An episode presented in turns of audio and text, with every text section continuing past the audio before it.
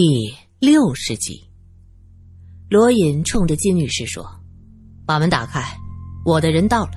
这里所有的人都需要盘查一遍才能放行。”老记者南松涛一直左顾右盼寻找魏宏远，这时听到罗隐说所有人需要盘查，他喊着：“罗探长，我们有个记者不见了，不见了。”“是啊，开场前说是到后台看看。”现在都没回来，我一直坐在这儿，没看见他从大门出去啊。剧院有没有后门呢？罗隐问。后门锁着，不能出入。曾作家从后台转过来说着：“你说的那个记者，我开场前还真看到他了，他在后台转悠了很久，后来不知道去了哪里。这个人很有问题，小娜，你先带人。”将所有观众的家庭地址和姓名都登记下来。苗一，带人搜查剧院，寻找魏宏远。苗一带着人去后台找人，苏三想了想，也跟上去。后台不算大，有些凌乱，大约是准备演出都这样。化妆间、道具间都走了一遍，并没有见到魏宏远。没从前门走，后门关着。他去哪儿了？哎，那个记者会不会老眼昏花呀？苗一跺脚，苏三不吭声。他站在那儿，一点点扫视周围。他闻到了一股浓烈的血腥味这个味道，应该不是前台叶向南的尸体传过来的。这股血腥味是混合着肉的气息。叶向南被腰斩，肠子流出来，舞台上笼罩着腥臭的气息。这股味道让苏三想起小时候路过的猪肉摊子，生肉的那种冷腥气。他看看四周能藏人的地方，这气味现在越来越浓，好像就在附近。苏三抬头看过去，上面黑漆漆的屋顶上有各种绳索和线纵横着。为了舞台效果，这上边会有一些机关设置。苏三指着上面问：“这个没有检查吧？要不要看一看？”苗一叫人去喊金女士，她的剧院这上面的情况也只有她的人了解。这会儿功夫，苏三往前走了几步，看到前方的地板上有一个小小的暗门，上面还挂着一把锁。这是什么？这个门算是地下室，一直通到舞台下面，里面有个机关连接着升降台，舞台上有些场景需要通过升降台来表现。啊，这个应该算是地下的机械房吧？匆匆赶过来的金女士解释着。苏三趴在地上，将脸紧紧的贴在地板上。没错。那种带着点甜腥的生肉气息，就是从这儿发出来的，而且越来越浓。苏三起身道：“打开吧，估计人在这儿。”啊，人在这儿？苏小姐，你是说？金女士诧异的看着苏三。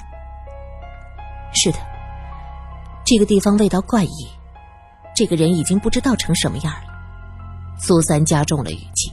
苗一已经非常相信苏三的判断，他看向金女士：“钥匙呢？”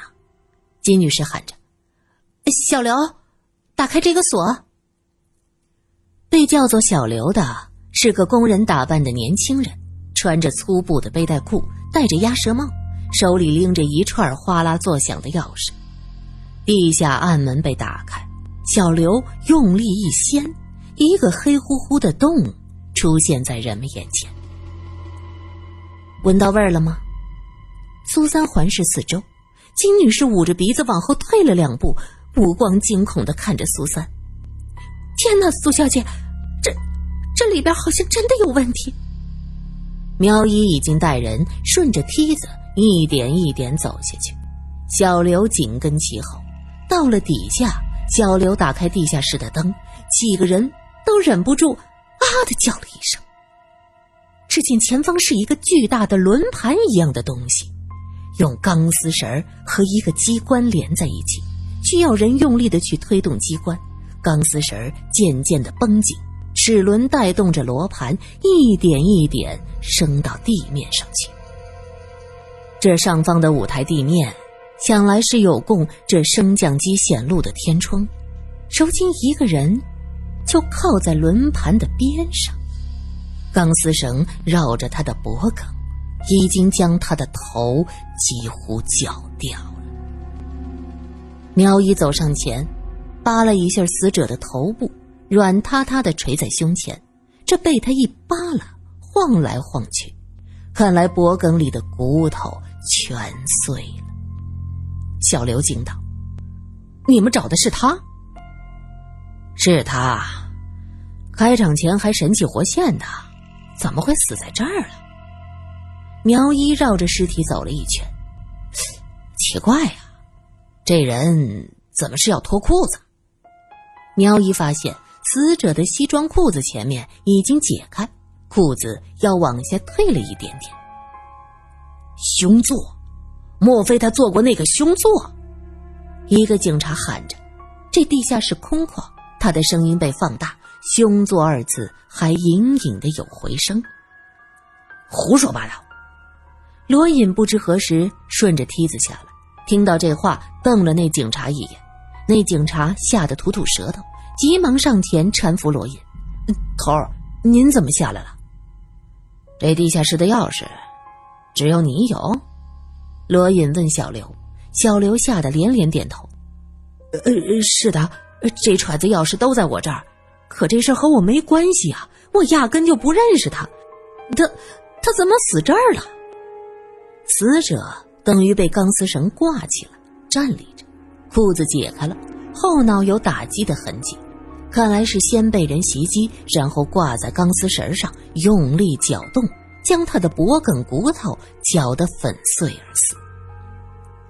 这裤子是自己解开的。还是在遇害时凶手拉扯形成的呢？罗隐看看周围，很快在轮盘附近捡到了一个带血的板子。小刘吓得嘴唇直哆嗦，声音都在发抖。这是，这这个，是是是我上次留在这儿的。天哪，你们不会怀疑我吧？钥匙在你手里，死者死在你管理的机房。你说呢？罗隐一回头，看到苏三顺着梯子正往下走，他喊道：“啊，你下来干什么？”说话间，已经两步冲到梯子前，嘴里还埋怨：“这地方又黑又高，你下来做什么？不够添乱的。”嘴里虽然这么说，手却伸出去扶住苏三的胳膊：“你小心点儿，毛手毛脚的。”苏三下来，回头甜甜一笑。谢了。罗隐嘴角咧咧，看看，是魏宏远吧？苏三走上前，苗一抓着死者的头发，让脸露出来。魏宏远怎么会死在这儿了？苗一笑了，哼，要不说见人有天收呢，我们头说的真对。苏三绕着死者的尸体走了一圈。指着他解开的皮带问：“他这是干什么？着急上厕所？”噗嗤一声，苗一连同几个警察都忍不住笑了。罗隐恍然大悟：“你提醒了我，他这是要换裤子。”魏宏远之前在四零四号座位上刮破了裤子，那块布片还挺长。苏三对他走向后台时的身影忽闪忽闪的布片印象很深。他到这儿，是打算将刮破的裤子换下来，这倒是符合这个人的性格。我和他接触过几次，发现这个人死要面子，裤子破成这样的话，的确是想要换下来。苏三点点头，接着瞪了苗一一眼：“谁叫你笑话我的？能带他到这儿的换裤子的人，应该是熟人。这个人是谁呢？”小刘看到罗隐的目光看向自己，连连摆手，退到木头墙边。呃，不，不，不是我，反正不是我，我根本就不认识这个人。罗隐没有理他，仔细检查完现场，苏三咔咔咔对着尸体和周围拍了几张。罗隐皱着眉看过来，他急忙解释道：“哎，我这可是帮你们拍的，我是不会发这种残忍的照片的。”说到这儿，苏三想到以魏宏远的为人，如果此时死在这儿的是别人，他一定兴奋的拍个不停，以抢到大新闻而高兴。这人呢，命运还真是难以捉摸的东西。他的鼻子有点发酸。吸吸鼻子，他突然闻到这个地下室有另一种气息。我闻到了烟草味儿，是个吸烟的人带他进来的。听到苏三这么说，罗隐拿起死者的手看了看，他的烟瘾就很大。苏三忽然凑近死者的手，用力的闻闻，不对，这是三五香烟的味道。可是这个屋子里……还有别的烟草味儿，比这个辣一些。苗一皱着眉，现出为难的样子，叹了口气。可是这剧院后台所有的人，恐怕抽烟的人不少，这要怎么排查呀？苏三回到前面的大厅，观众已经登记好姓名、地址，离去了。演出前，观众是不允许去后台的，因此他们其实并没有犯案嫌疑，只是做个记录。将来也许有需要他们做证言的时候。萧琴已经检查完叶向南的尸体，看到罗隐也过来，他指着尸体说道：“死的还不错，斧子砍断腰椎神经，那一刻基本就断气儿了，没有多大的痛苦。”看到苏三的眼神飘过来，萧琴又笑道：“哼，又要说我什么？万幸他死得快，否则在这扭来扭去。”那才叫难受呢。扭来扭去，苏三想到这一场景，浑身发冷。初步检查完尸体，罗隐让警察将尸体装进尸袋，送去医院太平间。这一次的死者死在大庭广众下，明明白白，也没有继续检查的必要。罗隐便带着萧琴去后台地下室检查另一具尸体。几个记者看罗隐走了。急忙围过来，七嘴八舌的问：“苏小姐，到底是怎么回事？”那个老记者南松涛平时为人不错，苏三对他还是很有好感的。他小声说道：“是魏宏远，魏先生，他出事儿了，死了。”天哪，真的死了！记者们倒吸了一口凉气，其中一个说道：“不，不会这么邪门吧？”他方才真的坐了那个座位啊！有记者耸耸肩，这下好了，这木兰剧院虽然改了名，可还是继承了中心剧院的邪气。咱不妨打个赌，看看剧院过几天关门。苏三对金女士印象还挺好，不想听他们在背后诋毁人家，侧过脸去，看到曾作家站在不远处，手里捏着个烟圈。一只手撑着墙，在灯光下形成一个瘦削的剪影，很有些孑然一身的味道。他似乎察觉到了苏三的目光，转过头看过来，目光清冷。他这么一转身，烟味儿就传了过来。苏三愣了一下，这烟味儿有些熟悉啊。苏三。从记者的包围圈中挤出来，走向曾作家。曾作家看到他探寻的目光，微微一笑：“哼，那个人我认识，人渣一个。我当年还是无知少女时就认得他，怎么他死了？我开心呐！今晚会喝点红酒，庆祝一下。”曾小姐，你手里的是什么烟？苏三看到他手里的烟有些粗糙，像是自己卷的。高贵清高的曾作家怎么会吸这种烟呢？这个，哦，是加了一种草药的烟，能够镇定心神，有助安眠。做我们这一行的，经常写到深夜，想睡都睡不着。哪里买的？哦，我自己配的，还是我自己卷的呢。别人做的能吸吗？那多脏啊！曾作家吐出个烟圈，不错，这就是地下室那种淡淡的烟草味儿。那么说，凶手是同样吸这种烟的人了。曾作家，你是否知道这个剧院的工作人员还有谁吸这种烟呢？曾作家耸耸肩：“No，我怎么会知道？我从来不看别人做什么用什么的，只有别人拿我做风向标。”苏小姐，你怎么对这个这么感兴趣啊？你看着不像是会吸烟的人呢。因为我怀疑，杀害魏先生的凶手，就是吸这种烟的人。哦，那为何不直接怀疑是我做的？这个人渣，十多年前把我骗得那么惨，现在又厚着脸皮装作什么都没发生过。说真的，哼，我还真想过杀了他。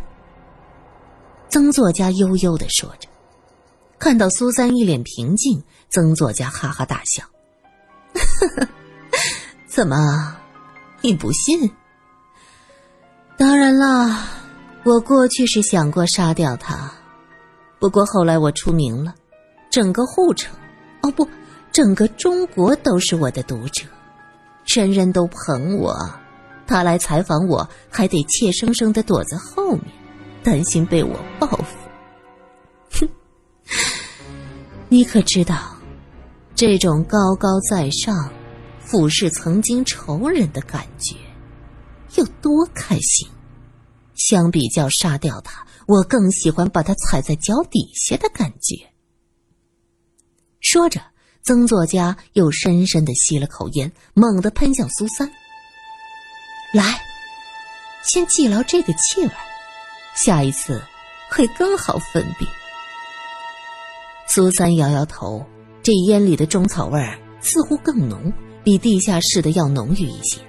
当然，这也可能是因为和曾作家面对面。烟味更浓的原因。看着曾作家准备走，苏三急忙问道：“魏先生一直是一个很恶劣的人吗？”那时我年轻，从家里逃出来，也没什么钱，就给报社写小说，想挣点钱。他就是那时发了我的小说和我认识的。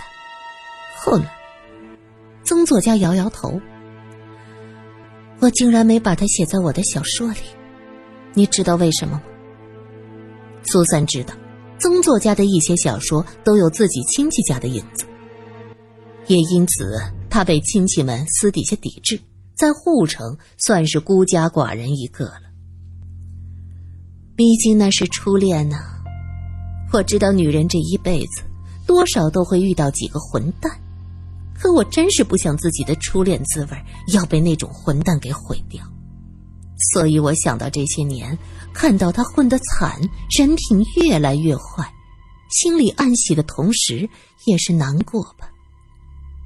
曾作家转过身去，往事如烟，如今人也死了，呵呵，死得好，我今天晚上就庆祝一下。苏三看着他细长的身影，渐渐隐没在黑暗里。只有方才带着一股辛辣，还有些药香的香烟味萦绕在身边。过了一会儿，警察们将魏宏远的尸体抬出来，因为只带了一条裹尸袋，只能在道具间找块布将它草草的包裹一下。因此，尸体被抬出来的时候，有人一个趔趄没站稳，死者软塌塌的脖子晃出来，一双充血的眼睛死死的盯着众人。剧团和马戏团的人吓得惊声尖叫，几个记者则是上前哗哗的一阵拍掌。只有那个老记者南松涛站在那没动，叹了口气，嘴里念叨着：“作孽呀，作孽呀。”苏三问：“南先生，这件事情你怎么看？”南松涛面露不忍之色。命啊，这都是命。其实今天我听说，本来不该老魏来采访的，他是抢了别人的工作，也不知道是为什么，好好的偏要来。结果把命丢了。这是为什么呢？难道是想故意在曾作家面前晃悠，给他难堪吗？看着魏宏远血红的眼睛，苏三的心里一片茫然。